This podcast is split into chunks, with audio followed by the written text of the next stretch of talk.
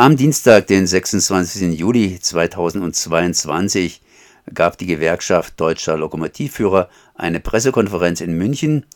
An die anwesenden MedienvertreterInnen wurde Dokumente ausgegeben, unter anderem Dr. Winfried Wolf, das Bahnunglück in Burgrhein, ein Plädoyer nicht, erneuerter, nicht erneut Bauernopfer zu suchen. Dieter Döge, Jens Ort, Perelburg Altena e.V., erweiterte Analyse zur Entgleisung in Burgrhein, Vernachlässigung der Infrastruktur und/oder planerisches Versagen. Fast schon vergessen, das Zugunglück in Burgrhein kurz am 3. Juni 2022 war eine Regionalbahn der Deutschen Bahn Regio AG auf der Strecke zwischen München und Garmisch-Partenkirchen auf Höhe des Ortsteils Burgrhein entgleist. Bei dem Zugunglück kamen fünf Menschen ums Leben, 68 wurden verletzt. Ich bin es verbunden mit Dieter Dögen, Brellburg Altona e.V., Mitautor der Studie Erwartete Analyse zur Entgleisung. Erstmal herzlich gegrüßt. Guten Tag.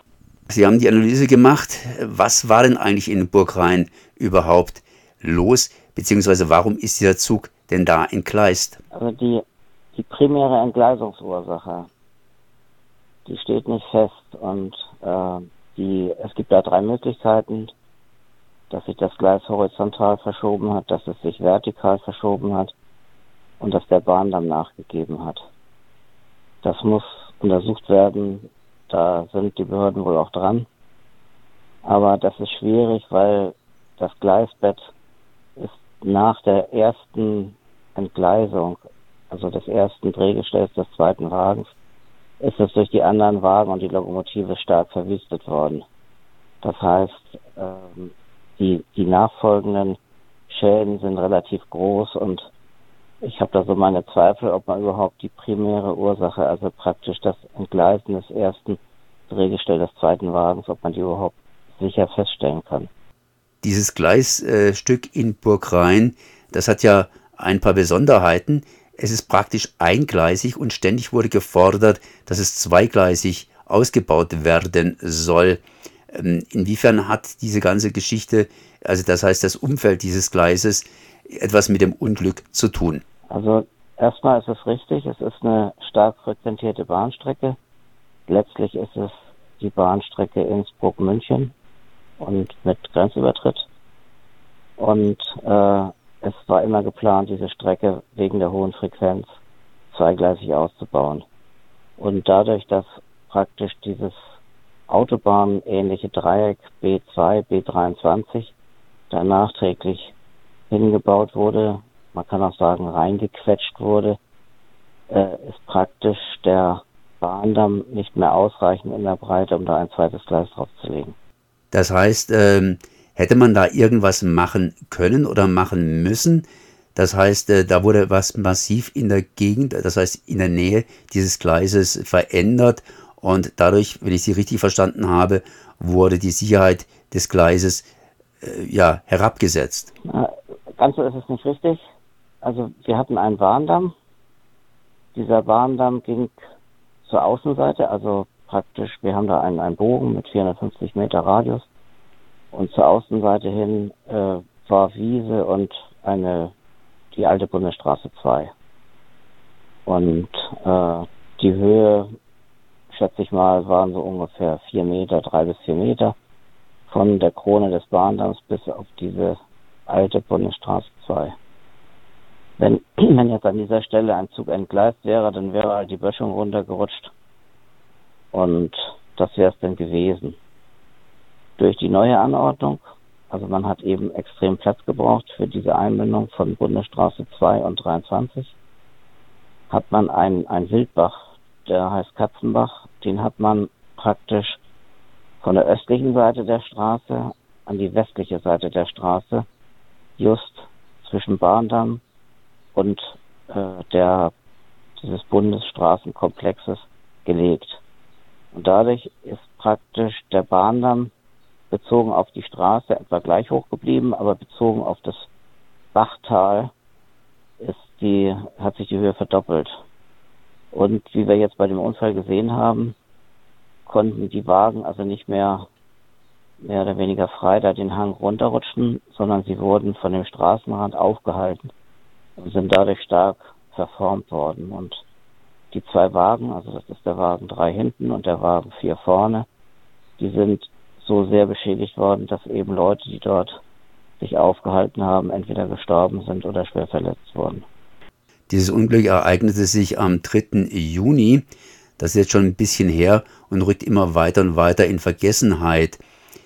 Was hat denn die Bahn unternommen, dass ähnliche Unglücksfälle nicht mehr passieren können, wenn man überhaupt so schnell reagieren kann? Also aktiv im, im Sinne einer Unfallverhütung hat man kritische Stellen in der Geschwindigkeit reduziert. Man hat also die sogenannten Langsamfahrstellen seit dem 4. Juni, also ein Tag nach dem Unglück, hat man quasi die, Lang die Langsamfahrstellen verdoppelt. Es waren vorher 224 im Netz Süd, das betrifft im Wesentlichen Baden-Württemberg und Bayern. Und nach dem 4. Juni waren das plötzlich doppelt so viele, nämlich nochmal 224 Langsamfahrstellen. Das sind alles Stellen, wo man den Bahndamm oder dieses Gleis für kritisch hält und wo man eben eine zusätzliche oder eine erneute Entgleisung verhindern will und deswegen müssen die Züge dort langsam fahren. Gab es denn vorher keine Hinweise darauf, dass die Stelle hier in der Ortschaft Burgrhein kritisch ist, dass da Gefahren lauern, beziehungsweise umgekehrt, warum wurden jetzt so viele neue Langsamfahrstellen äh, eingerichtet? Äh, man müsste doch eigentlich schon vorher gewusst haben, dass da irgendwas sein könnte. Also nach den mir zugänglichen Berichten gab es etliche Hinweise von Lokomotiv- bzw. Triebfahrzeugführern, die also die schlechte Qualität des Gleises bemängelt haben. Also da gibt es äh, nichts dran zu rütteln. Jetzt muss man ein bisschen unterscheiden. Hat man ein schlechtes Gleis, das einen miserablen Komfort für die Fahrgäste bedeutet oder hat man ein schlechtes Gleis, wo die Gefahr von Entgleisung besteht. Dieser Übergang ist fließend. Man kann nicht genau sagen, ab einer bestimmten Millimeterzahl ist die Entgleisung vorgegeben und bis zu einer gewissen Kilometerzahl, also Stundenkilometerzahl, ist das Gleis äh, zwar befahrbar, aber in der schlechten Fahrqualität. Und da dieser Übergang fließend ist und Empfindungen auch, wie soll ich sagen, äh, so ein bisschen Gefühlssache ist, sind, hat man eben die Schwierigkeit abzuwägen. Aber so wie das beim Gerichtsprozess ist, zum Vorteil des Angeklagten, müsste man hier eben sagen, okay, wenn ein Gleis Mängel aufweist und es die Gefahr oder es die Gefahr bestehen könnte, dass äh, ein Zug entgleist, dann äh, muss man eben vorsorglich die Geschwindigkeit reduzieren. Das ist hier nicht passiert. Und es war wohl auch so, dass nicht nur die Lokführer das bemängelt haben, sondern es war wohl für den Ende Juni schon eine Überprüfung oder eine Nacharbeitung dieses Gleises vorgesehen. Die Bahn hat jetzt mit vielen, vielen Mängeln zu kämpfen, unter anderem Infrastrukturmängel. Die Bahn möchte ja auch ihre Transportkapazität praktisch verdoppeln. Verdoppeln äh, wann? Verdoppeln welche Transportkapazität? Zumindest wird massiv investiert. Wie sieht es jetzt hier ganz konkret aus? Es ist ja auf der anderen Seite auch immer ein Verschleiß da. Macht die Bahn da Fortschritte oder läuft die Bahn praktisch dem Fortschritt hinterher oder nochmals anders ausgedrückt, wird das Bahnnetz eher schlechter oder eher besser? Also im Moment wird das Bahnnetz schlechter. Und zwar, äh, wir haben zum einen das tatsächliche Vorliegen von Störungen und dann haben wir diese vermuteten Sachen, wo man so eine Ahnung hat, dass das da nicht in Ordnung ist, aber dass man eben weiterfährt. Und äh, es gibt viele Stellen im Netz, die also zumindest, zumindest kritisch zu betrachten sind. Und wir haben eine Menge Störungen. Also zum Beispiel allein die, die Länge der Langsamfahrstellen im Netz Süd, also wie gesagt, überwiegend Baden-Württemberg und Bayern, das sind 1500 irgendwas Kilometer, ist da in der Liste aufgeführt, wo, wo wir praktisch ein schlechtes Gleis haben. Und so schlechtes Gleis, dass man also langsamer als vorgesehen fahren muss. Und das ist schon eine Menge. Also das muss man erstmal reparieren. Und der zweite Punkt, die Luftbilder, die uns da zur Verfügung standen, die zeigten helle Schwellen, also fast weiße Schwellen zu anderen grauen Schwellen. Das heißt, es wurden einzelne Schwellen immer mal wieder ausgetauscht. Jetzt muss man natürlich gucken, hat man die einfach nur ausgetauscht, weil sie kaputt waren? Oder hat man sich auch Gedanken gemacht, warum sie eventuell kaputt gegangen sein könnten? Kann ich nicht beurteilen, aber äh, auf alle Fälle die relativ vielen ausgewechselten Schwellen haben schon eine Ahnung oder hätten eine Ahnung bringen müssen, äh, dass da mit diesem Bahndamm irgendwas nicht in Ordnung ist. Anderes Thema oder beim Thema zu bleiben. Die Bahn ist gerade dabei, Stuttgart 21 zu bauen und in, ja, in Hamburg, da soll auch ein neuer Bahnhof hin. Entsprechend investiert die Bahn jetzt hier drin. Ihr von Prellbock Altona e.V. seid ja eigentlich aus dem Norden und dieser ja, diese Pressekonferenz hat ja im tiefen Süden in Bayern stattgefunden. Wie kommt es, dass Prellburg Altona sich mit der ganzen Sache beschäftigt? Wir sind ja eigentlich alles Bahnfreunde. Wir benutzen die Bahn. Wir benutzen eigentlich nichts anderes als die Bahn. Und uns ist es eigentlich wichtig, dass die Bahn mal wieder so alles auf die Reihe bekommt, wie das eben früher war. Und äh, das Problem bei der Bahn ist, dass sie sich zu 50 Prozent mit ganz anderen Sachen beschäftigt, die überhaupt nichts mit der Bahn zu tun haben, also mit der Deutschen Bahn. Und äh, dann werden eben noch viele Kapazitäten gebunden, indem man neue Dinge baut, die erstens gar nicht notwendig sind und zweitens die Situation verschlechtern, also eindeutig verschlechtern. Das ist bei Stuttgart 21 der Fall. Das geht schon seit vielen Jahren und da werden etliche Kapazitäten gebunden. Und das soll eben auch bei Diebsteich bzw. Altona passieren. Und äh, das sind eigentlich völlig unnötige Arbeiten, die kosten unnötig Geld und binden Kapazitäten von der Bahn, die die Bahn nicht hat. Nämlich wenn die Bahn Kapazitäten hat, hätte, dann wären nicht diese vielen Langsambaustellen. Das heißt also Langsamfahrstellen, die dann irgendwann in Baustellen übergehen. Und aus diesem Grunde wäre es eigentlich wichtig, dass zunächst mal die ganzen Schäden beseitigt werden und dann wenn man dann alles auf die Reihe bekommen hat, dann kann man darüber nachdenken, ob man eventuell was Neues baut. Aber wichtig ist erstmal den Bestand zu sanieren. Das ist ganz wichtig.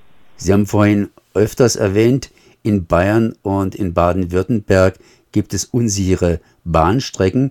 Ist der Süden da ein bisschen benachteiligt, beziehungsweise hat der Süden mehr Schäden als der Norden? Also, das kann ich jetzt nicht richtig beurteilen, dazu fehlt mir der Überblick. Aber der Süden hat natürlich den Nachteil, dass es ein bergigeres Gebiet ist, dass die Strecken anspruchsvoller sind, dass wir mehr äh, Kurven haben. Kurven sind immer anfälliger als gerade Strecken.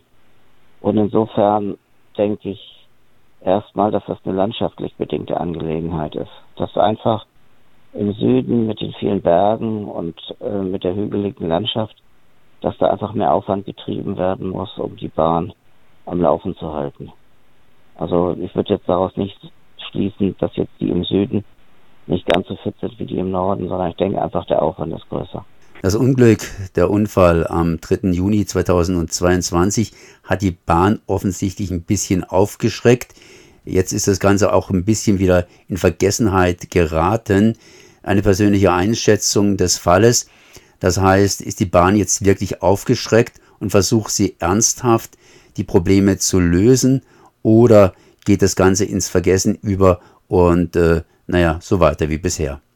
Schwer zu sagen. Also wir haben ja nur einige Erfahrungen mit der Bahn und ähm, ich würde mich nicht wundern, wenn die Bahn das bis jetzt immer noch nicht begriffen hat, dass das eigentlich nicht fünf vor zwölf ist, sondern schon zehn nach zwölf. Und ähm, die Bahn macht nur das Nötigste. Alles, was Geld kostet und alles, was Zeit und Arbeit kostet, da drückt sich die Bahn vor. Das ist das ganz normale Verfahren. Und dass man wie früher noch zu Bundesbahnzeiten auch Sachen mal vorbeugend repariert hat, dass man Pläne gehabt hat, wann was dran ist zu reparieren, wann was überholt werden muss, das gibt es bei der Bahn nicht. Die Bahn ist immer nur hinten dran und da hat man nur so die notwendigste Zeit, das Notwendigste zu reparieren. Also da ist nicht irgendwie eine Bestandssanierung in dem Sinne, dass man sagt, okay, ab einem bestimmten Zeitpunkt da haben wir wieder ein gutes Netz, also ein ein Bekannter von mir, der bei der Bahn arbeitet, der da auch in der Plüschetage sitzt, wie wir immer so sagen, der hat ausgerechnet, dass es drei Jahre mit den vorhandenen Kapazitäten, dass es drei Jahre dauern würde, bis die Bahn das Netz wieder auf dem Stand hat, wie es sich eigentlich gehört. Und äh, mit allen Kapazitäten, die der Bahn zur Verfügung stehen. Das heißt also, man muss sich erstmal von sämtlichen Neubauprojekten verabschieden. Man muss so eine Art Moratorium machen und drei Jahre nutzen, um die ganzen Schäden zu beseitigen. Und wenn man dann sozusagen das alles aufgeräumt hat, dann kann man mal dran denken, mal was Neues zu machen. Vorher ist das nicht möglich. Wenn man ein vernünftiges und gut zu betreibendes Netz haben möchte. So Dieter Löge von Prellburg Altona e.V. Erweiterte Analyse zur Entgleisung in Burgrhein. Ich danke mal für dieses Gespräch. Ich danke auch.